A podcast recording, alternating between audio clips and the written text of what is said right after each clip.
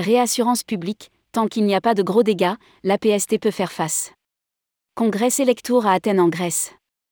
Matas Teker, président de la PST a tenu à rassurer la profession sur la santé de la PST à l'occasion du congrès Selectour qui se tenait jusqu'au 27 novembre 2022 à Athènes. Rédigé par Céline Imri le dimanche 27 novembre 2022.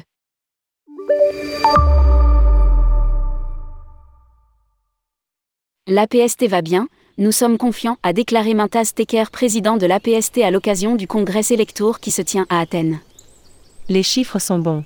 Nous avons vécu un tsunami que vous connaissez en 2019. Faisant référence à la faillite Thomas Cook qui a fait plonger dans le rouge les fonds propres de l'association. Lire aussi, l'APST tourne une page et entame un nouveau chapitre de son histoire. Depuis, les comptes sont remontés dans le vert. Les deux ans de Covid, période pendant laquelle l'activité s'est arrêtée puis a repris en dents de scie nous a permis de retrouver des fonds propres positifs qui se montent à 10 millions d'euros. L'année 2022 n'est pas trop mauvaise.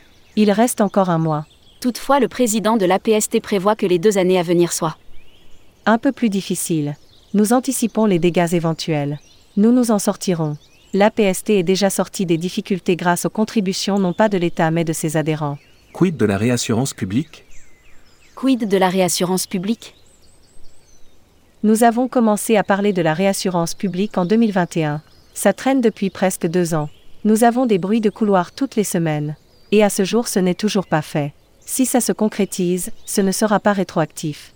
Chaque mois passé, c'est à notre avantage, tant qu'il n'y a pas de gros dégâts. Explique Mintas Teker. Lire aussi, exclusif, tous les détails du nouveau dispositif garantie voyage.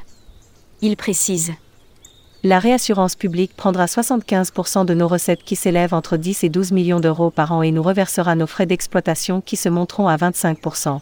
Tant qu'il n'y a pas de grosses défaillances, l'APST peut faire face.